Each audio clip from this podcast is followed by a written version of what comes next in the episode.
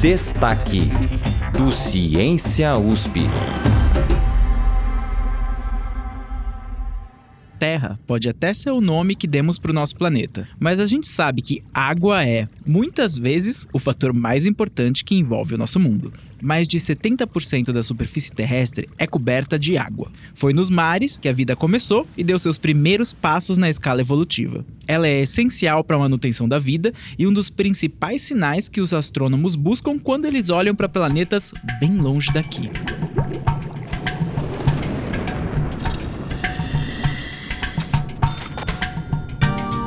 Eu sou o Denis Pacheco e no destaque do Ciência USP de hoje, o assunto envolve uma pesquisa recente que revelou que planetas fora do sistema solar podem ter quantidades significativas de água. Em um artigo publicado na revista Science, uma equipe de pesquisadores da Universidade de Chicago, nos Estados Unidos, apontou que o número de exoplanetas com água em torno de pequenas estrelas pode ser bem maior do que a gente imaginava. Para explicar como essa descoberta foi realizada, a repórter Gabriele Koga conversou com Jorge Melendez, professor e pesquisador do Instituto de Astronomia, Geofísica e Ciências Atmosféricas da USP, o IAG.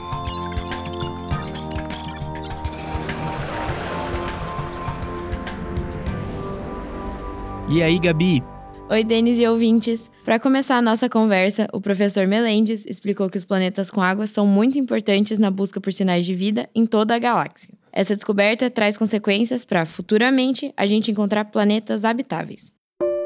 A descoberta feita recentemente é que alguns planetas são compostos aproximadamente de metade por água e metade por rocha. Esse tipo de planetas não era conhecido, ou pelo menos não era previsto que existisse de maneira tão frequente na nossa galáxia. Essa descoberta é muito importante porque coloca o sistema solar num contexto mais geral da formação de outros sistemas planetários. O novo estudo analisou 43 exoplanetas, ou seja, planetas fora do nosso sistema solar que orbitam estrelas anãs M. E a gente já explicou detalhes sobre elas aqui no Ciência USP. Vai lá ouvir. Com a ajuda do telescópio espacial James Webb, sucessor do Hubble da NASA, a Agência Espacial Americana. Esse tipo de estudo foi feito ao redor de estrelas pequenas, as chamadas estrelas de tipo M, que são estrelas frias e de baixa luminosidade. Foi feito ao redor desse tipo de estrelas porque é mais fácil detectar planetas pequenos ao redor de estrelas pequenas. Como essas estrelas são pequenas, quando o planeta passa frente da estrela, esses planetas conseguem ocultar uma quantidade maior do brilho da, da estrela. E também, como são pequenos, é mais fácil medir o movimento da estrela e dessa maneira inferir a massa do planeta.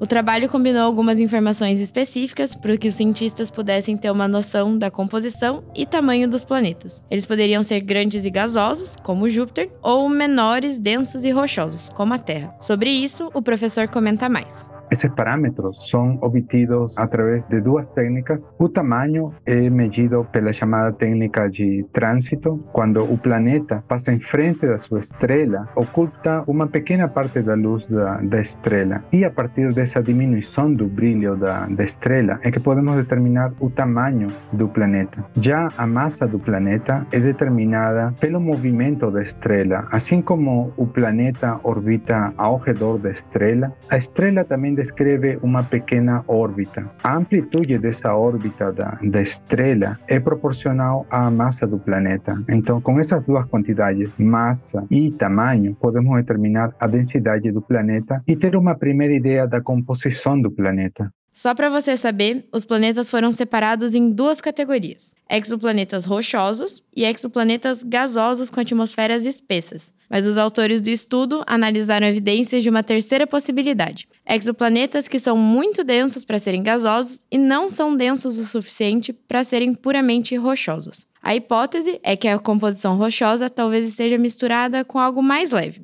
como você já deve ter imaginado, a água.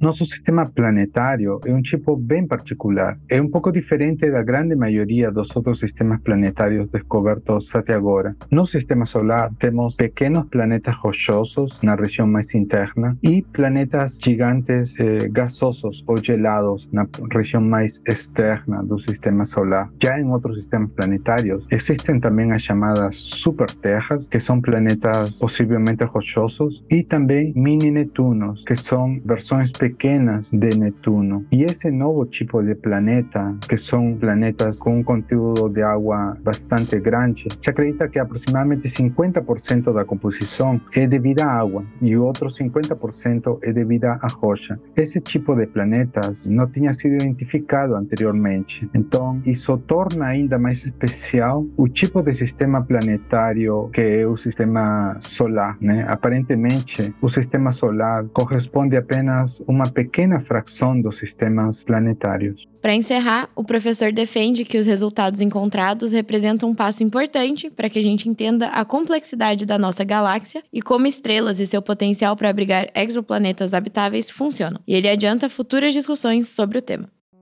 Esse trabalho certamente vai incentivar novos estudos para podermos conhecer melhor a composição de diferentes tipos de planetas. Anteriormente se acreditava mais que os planetas eram mais rochosos como a Terra ou alguns podiam ser um pouco maiores, as chamadas superterras, e o outro tipo de planeta eh, relativamente pequeno se acreditava que era o núcleo de um planeta como Netuno, que foi perdendo seu envelope envelope gasoso quando se aproximou da sua estrela central. Aparentemente, é, é possível também formar planetas com composição de água no seu interior, né? ou seja, oceanos possivelmente dentro desses planetas ou água gelada. Esse tipo de, de planetas não tinha sido caracterizado anteriormente. Levando tudo isso em consideração, o professor reforça que as conclusões da pesquisa se referem a uma amostra virtualmente limitada de exoplanetas e estrelas anãs M. Para mais detalhes, ainda vamos precisar de muitas novas pesquisas na área.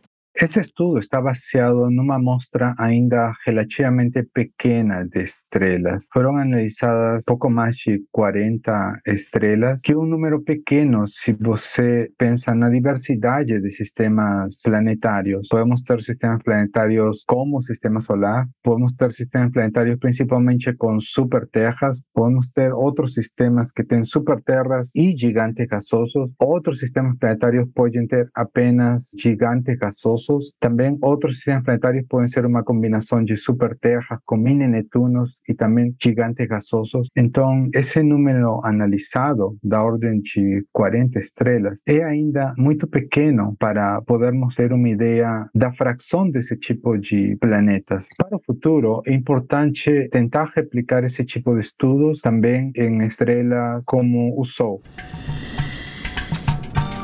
O destaque é parte do podcast Ciência USP. Toda quinzena a gente explica uma notícia que entregou o mundo da ciência com a ajuda de especialistas da USP. A composição musical e a edição de som desse episódio são do André Leite, Mariana Franco, Lívia Pegoraro e Angélica Peixoto, com supervisão do Guilherme Fiorentini. A reportagem e a narração são da Gabriele Coga, com produção minha, Denis Pacheco. O Ciência USP é uma produção do Jornal da USP. Você pode nos encontrar aqui na Rádio USP e na internet no seu aplicativo favorito de podcasts.